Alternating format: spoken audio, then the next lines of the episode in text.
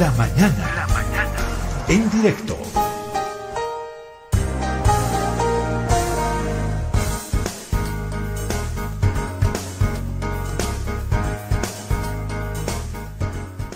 ¿Usted cree en la justicia, amigo oyente? Más allá de lo que pueda decir un periodista, un medio de comunicación, o de la consabida ya crítica rotunda a la justicia, no por la corrupción. Siempre trato de excluir a... Quiero pensar que hay buenos jueces, probos y fiscales también. Poquitos, no sé cuántos, pero quiero pensar que no son todos. Pero la realidad parece indicar que una buena parte están en lo, en lo sucio, ¿no? En lo irregular. El poder no hace mucho, casi nada. ¿Por qué? Porque le interesa que eso, está visto que le interesa que eso se mantenga así. Y sería largo explicar también por qué. El Tribunal Constitucional daría también la sensación que hace unos fallos express, no sé si ha pedido de, de cliente delivery, ¿no? Fallos delivery te lo hacen, te lo preparan, te lo llevan y te lo entregan. Ahí está. O este Tribunal Constitucional se ha convertido en una especie de comisaría de barrio, ¿no? Donde todos llevan sus cosas. Mire que esta cosita no me gusta. Ver, dígame si es constitucional o decláremelo inconstitucional. Ah, sí, aquí tiene, inconstitucional. ¿ya? ¿Quién? Otro, el siguiente en la fila. ¿Cuál es la idea? No es que el Tribunal Constitucional está, tiene como tarea principal eh, velar toda esa parte macroestructural jurídica que representa la constitución política del Estado y no entrar a la minucia de eso, de comisaría. Le agradezco mucho el contacto a Arturo Yáñez.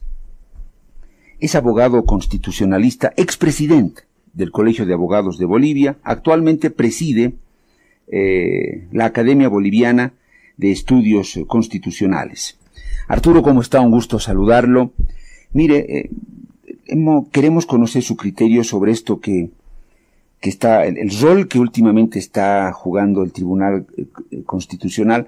Yo creo que la bola de nieve, Arturo, ya viene, sobre todo cuando se pronuncia en cosas, cuando le cercena, daría la impresión que le cercena, ¿no? Le va quitando un dedo, medio brazo, media pierna a la Constitución. Con lo del 21F, eh, eso ya fue, fue un circense, ¿no? Ese, ese fallo que dejaba sin efecto dos artículos de la Constitución, la, la dejó ahí anulada. Ahora último conocimos el tema este de que la Asamblea Legislativa le pone un alto, un fallo de una sala constitucional acá en La Paz, eh, a las interpelaciones, eh, censuras a los ministros, pese a que la Constitución está bien clarita. Y dirá, no, no, no, alto, eso, esa Constitución parece que está mal, ¿no? Eh, viene este último fallo también sobre las áreas protegidas, Em, esto que defiende Santa Cruz, el tribunal dice, no, eso ya no es competencia de los departamentos, el gobierno central tiene... Arturo, ¿cómo ve usted esto? ¿En qué se está convirtiendo el tribunal eh, constitucional? ¿Qué, ¿Qué está pasando? ¿Su tarea es irle cercenando cosas a la constitución? ¿O quién está manoseando por, por detrás las, las cosas? Nos interesa su criterio, Arturo. Bienvenido, un gusto. Un gusto para mí, un saludo desde Sucre Capital. Eh, tú preguntabas hace rato, Pedro, Saúl, eh, si, uno, que, si uno cree en la justicia. Yo creo en la justicia. Lo que no creo, o tengo muchas dudas y soy crítico, es eh, sobre el sistema de administración de justicia, ¿no? Eh, la justicia es un valor, ¿no veo? Un anhelo, mientras que el, el sistema es pues quien, es toda la estructura que debe aplicar y ojalá lograr ese valor de justicia, ¿no? Ahora, eh, respecto a lo que tú me dices, mira, la Constitución, ¿qué dice? El, el, artículo 136, el Tribunal Constitucional vela por la supremacía de la Constitución, ejerce el control de constitucionalidad y precautela el respeto y la vigencia de los derechos y las garantías constitucionales. Su rol es político, en el buen sentido de la palabra, ¿no? Es decir, en el sentido que, como ahí dice, tiene que velar por el respeto y garantía de, las, de los derechos de todas las personas frente al poder. Es un órgano por naturaleza contrapoder.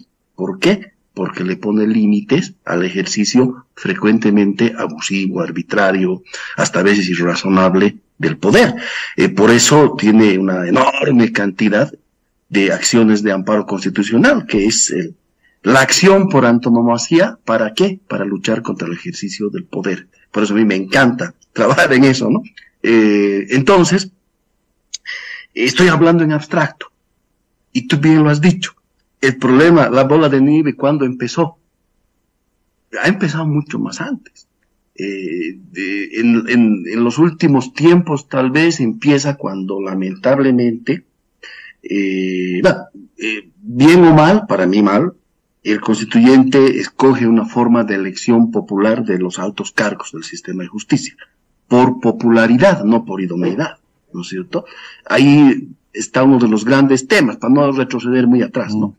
Mm. que continúa el soberano dice, gana la doctora blanco nulo pifiado, ¿no ve? Es decir, ganan los blancos, los nulos y los pifiados. Sí. Pero pese a eso, Evo Morales va en persona y los posesiona, con unos porcentajes ridículamente ridículos. ridículos, ridículos, ¿no? Eh, ojalá que no sea como, ojalá, ojalá que sea como le ganemos esta tarde al Ecuador y no nos ganen, ¿no ve? como nos han sonado ya Argentina y Brasil, ¿no? O sea, por goleada, ¿no ve? Entonces, y esos señores que llegan tienen el tupe de asumir el cargo y empiezan. La primera, esta declaración, me parece que era la Constitucional 01, en la que vulnerando las reglas de la aritmética, ¿no ve? Uno más uno es dos, ¿no ve? Pero ellos, ¿qué hacen? Dicen que había que descontar la, eh, pese a que la Constitución, las disposiciones transitorias hasta lo pusieron clarito, y le inventan el derecho a no sé qué, a Evo Morales, para que se postule por tercera vez. Ojo, ahí ya empezó la madre del cordero. Y luego viene la asquerosa sentencia constitucional 84-2017, ¿no ve? En la que le inventan el derecho humano a su amo, ¿para qué? Para que se vuelva a postular. Y ahí vamos a la cuarta, cuando la constitución decía dos, pare de contar. Eh, yo creo que eso, Pedro Saúl, sumado a otras cosas más, obviamente, es algo de lo que hasta ahora la justicia, sobre todo la constitucional, no ha podido recuperarse. Es decir, ha sido tan ridículo, tan grotesco. Y encima la Corte, la, Corte Interamericana de Derechos Humanos eh, emite la opinión consultiva, la 20, la, la eh, a ver, aquí la, aquí la tengo porque es el, pan de cada día, la 28, 21, en la que nos dice que ese derecho humano no era ni para chiste de condorito, ¿no? O sea, ni para chiste de mal gusto. Pero sin embargo, eh, hoy tenemos, y yo sé, es complicado dejar sin efecto una sentencia, pero a futuro eso se tiene que aplicar, la opinión consultiva, alguna vez podemos hablar de eso con más detalle, pero yo creo que todo eso ha sumado, ha creado, tú bien has dicho, una bola de nieve, eh, y aparte había que sumar otras actuaciones más, ¿no ven? No solo de la justicia constitucional, eh, este derecho penal del enemigo que hay en Bolivia, ¿no? En el que te persiguen porque piensas diferente, porque no eres de su lado, y le encubres al que es de tu lado. Vivir aquí en Chuquisaca, eh, una de las cosas más grotescas que ha habido, como es el caso 24 de mayo, en la que los fiscales tienen filmados en vivo y en directo quienes estaban vejando a los campesinos y los condenan a otros. Eh, o sea, absurdos como esos, ¿no ve? O lo que han inventado que la coima en efectivo ahora había sido adelanto de, o sea, barbaridades, ¿no ve? Eh, que hay que, que es eh, eso a uno le debe dar vergüenza afirmar, ¿no? O sea, pero sin embargo, ahí están, bien, gracias, ¿no? Eh, y bueno, llegamos a lo que llegamos, ¿no? Entonces, ¿sabes? Un gran problema en la justicia constitucional es eso, no se ha podido recuperar porque tuvo en un momento un prestigio, acuérdate, hubo un tribunal de lujo, el primero, con maestros del derecho constitucional, Wilman Durán Rivera, José Antonio Rivera, eh, Pablo de Benizaki, es decir, verdaderos maestros del derecho constitucional, que como seres humanos han tenido sus luces y sus sombras, pero uno confiaba, ¿ya?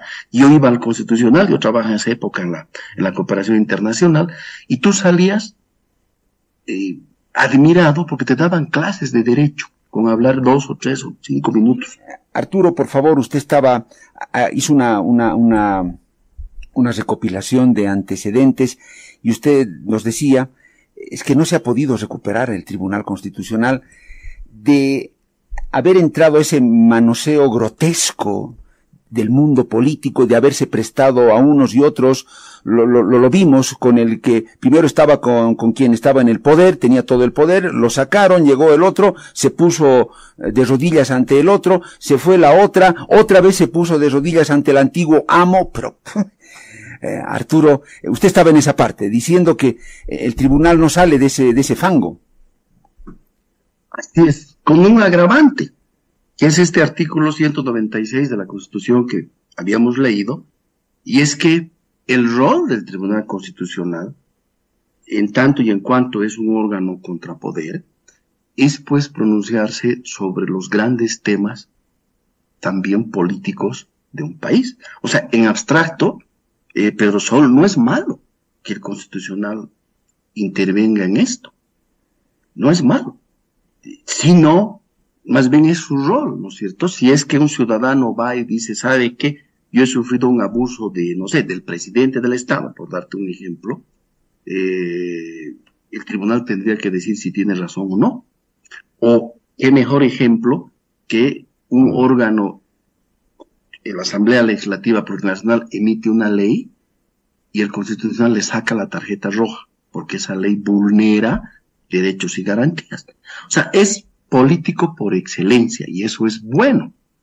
El tema es cómo, cómo ejerce esa, esa facultad constitucional, ¿no es cierto? En otros países hay esto lo que se llaman las political choices, es decir, ciertos aspectos en los que en algunos casos el tribunal o los tribunales pueden, diríamos, mm, abstenerse de pronunciarse por considerar que son cuestiones excesivamente o enteramente político-partidarias, diríamos, y que no les corresponde. Pero en Bolivia no tenemos esa doctrina y de hecho no hay esa salvedad. Me parece bien además. El tema es que quienes están en esa función primero sean legítimos. Lamentablemente no son ellos se han voluntariamente sometido a elecciones y en los dos casos que hemos tenido han perdido como en la guerra. ¿no? O sea, eh, pero, pero, pero, Arturo, Arturo, eh, te hago esta consulta. Tú planteabas de una manera muy interesante y decías, el órgano judicial y este estamento que tiene, que es el Tribunal Constitucional, es un límite al poder. Es un límite al poder.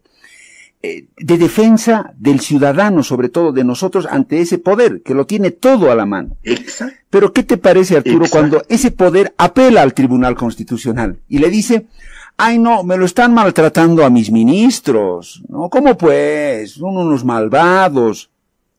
Están violando mis derechos de mí, poderoso como soy, están violando estos insectos mi, mi, mi, mi derecho. Señor tribunal, haga algo pues o sea, te, te, te, cuadra la figura de que el poder apelando al tribunal dice que lo están eh, lo están abusando, están violando, no sé, no me a mí no me no, no puedo hilvanar la, la, bien la idea, Arturo. Lo que pasa es que también el rol del constitucional tiene que ser el de darle la razón al poder cuando lo tiene. Puede ser que yo ciudadano esté equivocado. ¿no es cierto? Y tendría que darme, pero me lo tiene que explicar, fundamentar con chuis, ¿no ves? Es decir, de la manera más convencible posible. Que, yo después de haber leído eso diga, pucha, sí, estaba errado, el derecho no es matemático, no es uno más uno, dos, pero sí, me dan unos argumentos, pueden no gustarme, pero me convence, ¿no? Me recibo. Pero no es eso lo que ocurre, por eso el tema es la desinstitucionalización en nuestro país, la falta de legitimidad de los altos cargos que entran con una mochila enorme que arrastran en su elección y que durante su desempeño no lo, no lo rompen, o sea, no lo, no lo subsanan, ¿no ve? Porque son ilegítimos por elección, pero también por ejercicio. Eh, el peor ejemplo siempre va a ser el que se hayan encamado con el poder al haberse inventado el derecho humano a la eterna reelección prácticamente de su amo, de su jefazo. O sea, ese fallo, Pedro Saúl, es pues, es tristemente célebre, ¿sabes? Yo formo parte de, de grupos académicos del exterior, se nos siguen riendo de eso, ¿no? O no sé cómo los que eran los guardianes de la Constitución la terminaron convirtiéndose en sus verdugos y encima, eh, qué bueno, ¿no? Eso, viene la Corte Interamericana y le saca la mugre, ¿no? O sea, ¿no es cierto? O sea, el papelón se hace pero tan evidente porque uno podría decir, no, usted es pitita, usted es eh, neoliberal, eh, no sé qué barbaridades que a veces a uno le dicen porque piensa de una manera, eh, pero al final viene la corte y dice, a ver, un ratito, changos, usted nos puede inventar esta barbaridad. Además nos regala un fallo, Pedro Saúl, delicioso. Es decir, da gusto leer ese fallo por la fundamentación que hace, por las referencias políticas, porque son políticas al Estado de Derecho, la democracia, el evitar la perpetuación del poder, así sea hasta por elecciones. O sea, es delicioso ese fallo. Pero, Arturo, Arturo, pues acá, acá te hago esta pregunta, y tú que sabes mucho de esto. Acá en Bolivia ya se está diciendo, la gente del oficialismo ya está diciendo que ese, eh, esa resolución, ese pronunciamiento de la Corte, no es vinculante. No, ¿por qué?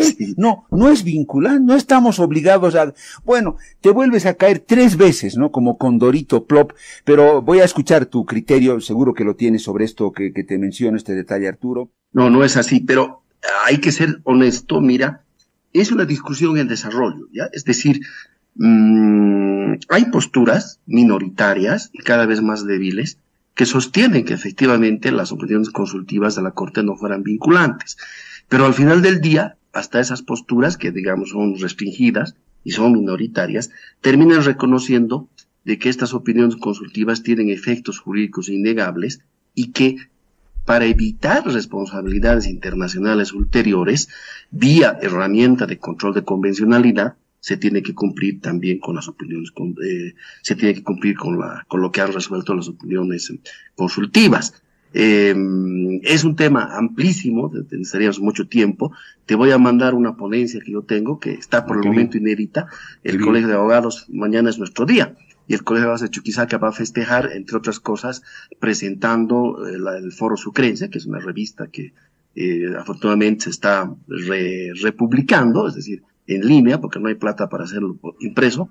Ya yo tengo una ponencia sobre este tema puntual, que te la voy a mandar eh, que es obviamente más amplia, pero son desde el punto de vista de, eh, de la mayor parte de la doctrina y de la propia Corte, son vinculantes, aunque la Corte hasta la sentencia, y mira la paradoja, hasta la, hasta la opinión consultiva está, no lo había puesto tan clarito, pero ahora lo pone clarito.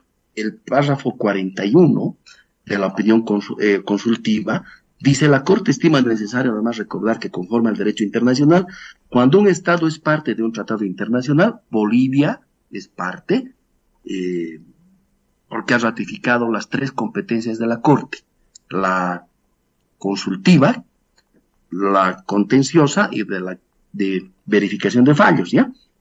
Dicho tratado, dice, obliga a todos sus órganos, incluidos los poderes judicial y legislativo, por lo que la violación por parte de algunos de dichos órganos genera responsabilidad internacional para aquel. Punto.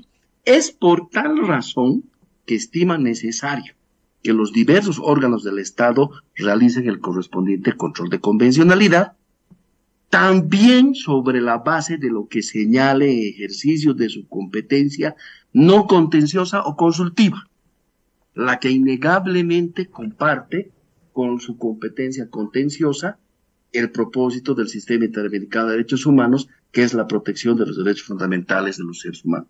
Con Chuis nos lo ha puesto en el párrafo 40.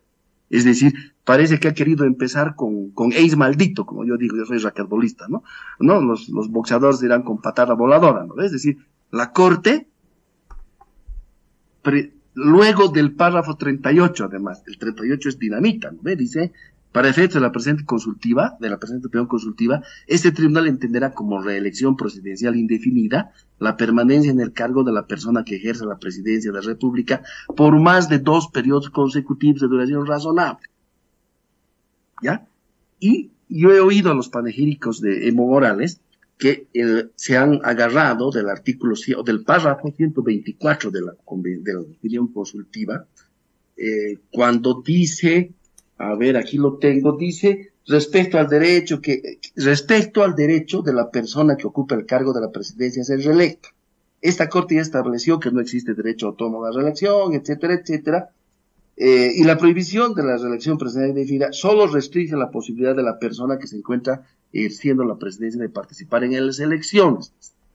eh, y de ahí se agarran y dicen, ah, no, entonces solamente esta opinión fuera para el que actualmente está en las elecciones, en la presidencia, y no para el que, por ejemplo, en el caso de Evo Morales, ha estado tres veces, ni siquiera dos, y ha descansado, ¿no? Está descansando, entonces puede volver a intentar la cuarta, la quinta y así sucesivamente. Pero solo leen este pedacito. Si ven el mismo párrafo, dice, este tribunal, en este sentido, este tribunal considera que el sacrificio que implica esta restricción es menor y justificado para asegurar que una persona no se perpetúe en el poder y con esto prevenir que se degrade la democracia representativa.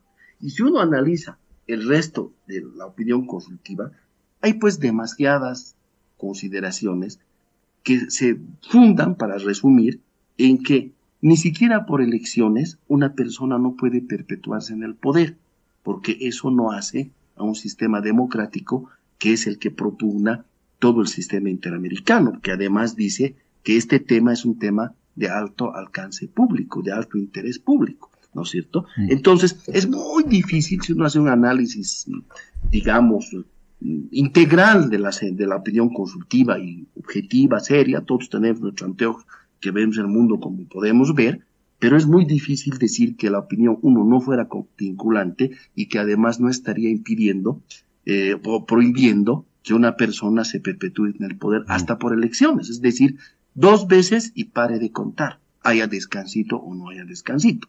En el caso del señor Morales ha estado tres, ¿no es cierto? Ha intentado la cuarta y creo que hoy está intentando la quinta. O sea, imagínense, o sea, es clarito. Eh, eh, Arturo, y, un tema. Mm. bueno, tú decías y bien decías, ¿no? Ahora, eh, el presidente del tribunal ha dicho sí, que, no, que no sé qué, bueno, ya. en, cierta forma tiene razón cuando dice que o sea, que la sentencia, la 084, está vigente. Formalmente está, pero sus argumentos han sido completamente vaciados de contenido. Ahora, ¿qué pasa?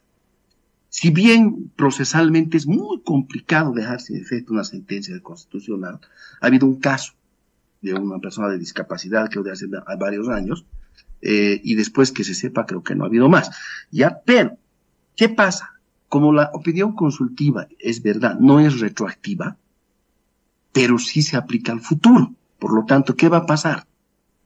Cuando este tema de la reelección se ventile nuevamente, sea a nivel del órgano electoral, sea a nivel del, Tribunal Constitucional o de algún juzgado de Choncolulo, aunque sea, todos estos agentes estatales, sean supremos, jueces, lo que sea, jueces electorales, deben cumplir con lo que la opinión consultiva ya ha resuelto, que es vinculante, para evitar además responsabilidades ulteriores, y por tanto tienen que cumplir que la reelección es dos veces y pare de contar. No hay descansitos o no sé qué.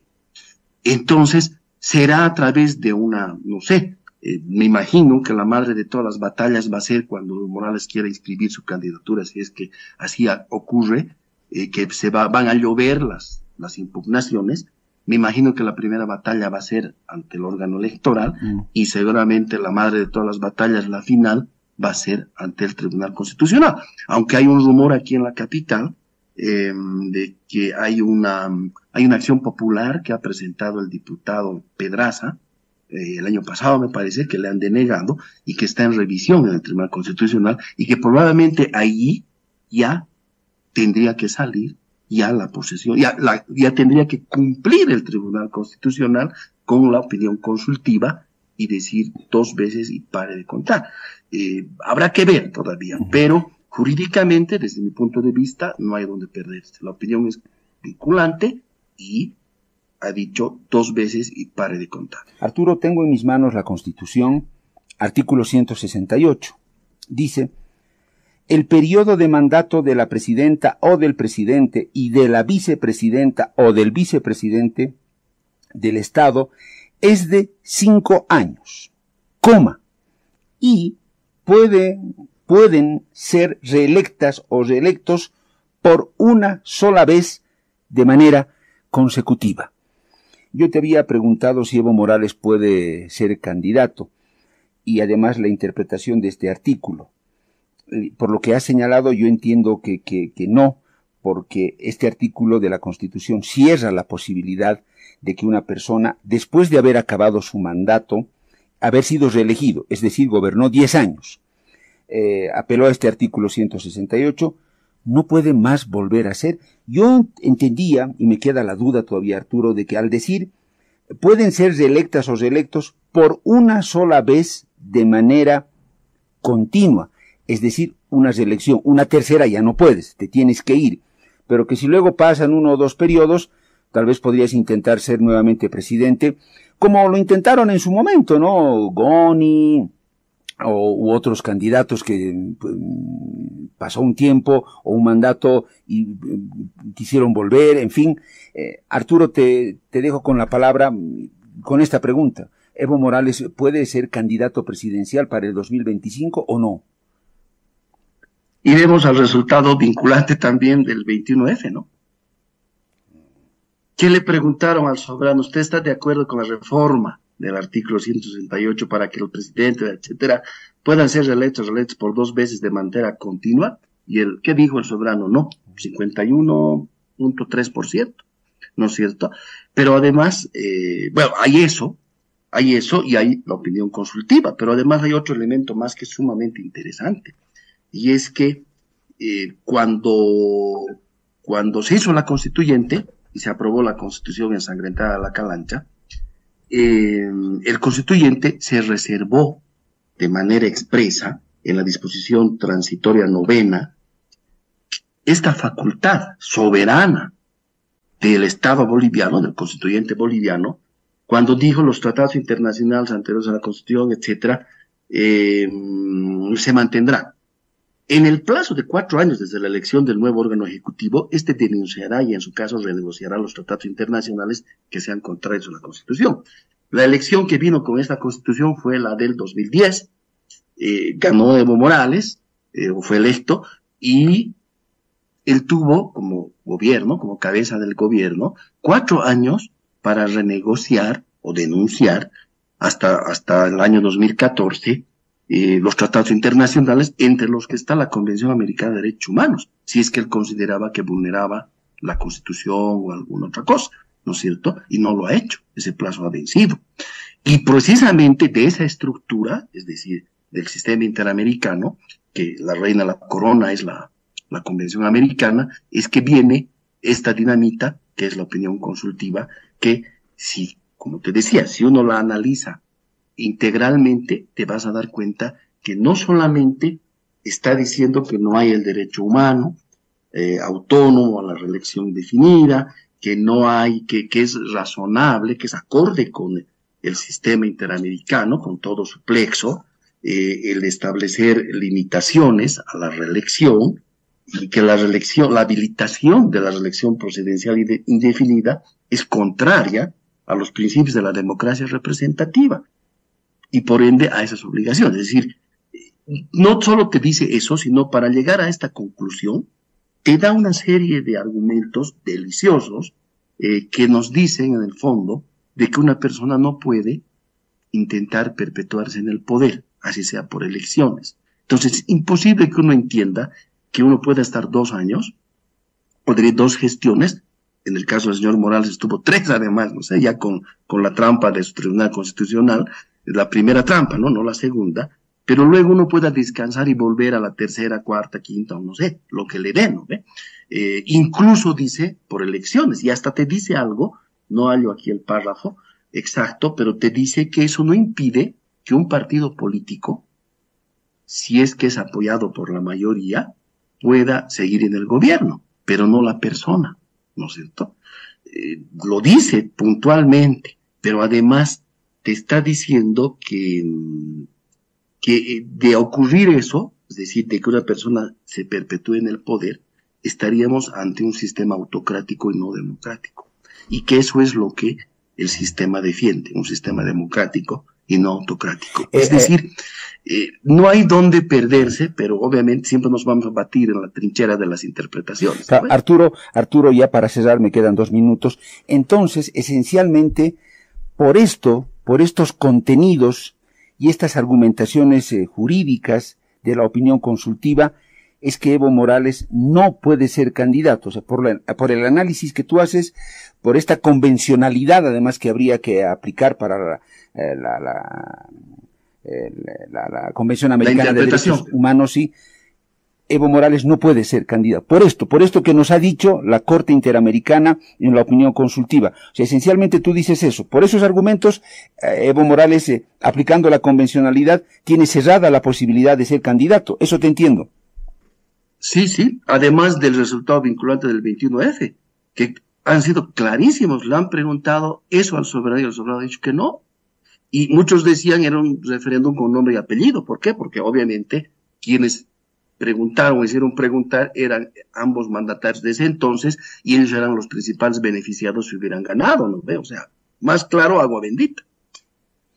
Eh, claro, pero eh, alguien diría eso era mientras Evo Morales estaba de presidente. Y lo, que acabamos de decir, como ya no está ahí, pasó un periodo, entonces eh, podría. O sea, es, ese es el tema, ¿no? claro, pero hay que leer integralmente la opinión consultiva. Y hay un detalle para quienes dicen que no es vinculante. Lean los fallos, por ejemplo, del Tribunal Constitucional Plurinacional y hace referencia indistintamente a tanto las opiniones consultivas como las sentencias de la Corte como fuente vinculante de derecho. O vean las sentencias de la propia Corte Interamericana.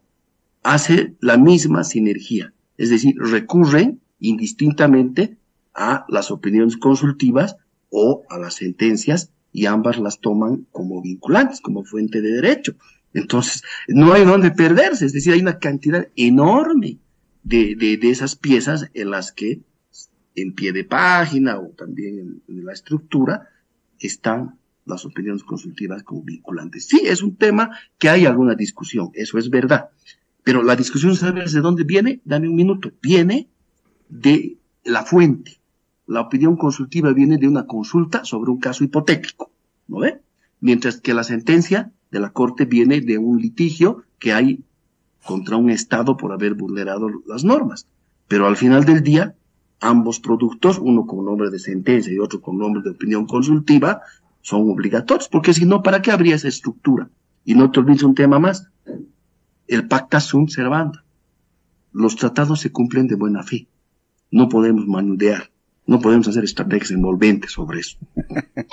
Bien. Te voy a mandar mi artículo. Claro que sí, lo voy a esperar. Eh, muchas gracias. No, lo, he anotado. Envíamelo, por favor, Arturo. Ha sido un gusto conversar contigo y que sea hasta la próxima. Muchas gracias. Continuaré afinando mi amparo. Estoy cocinando un día. chao, chao. Muy bien, Arturo. Arturo Yáñez, el expresidente del Colegio de Abogados de Bolivia.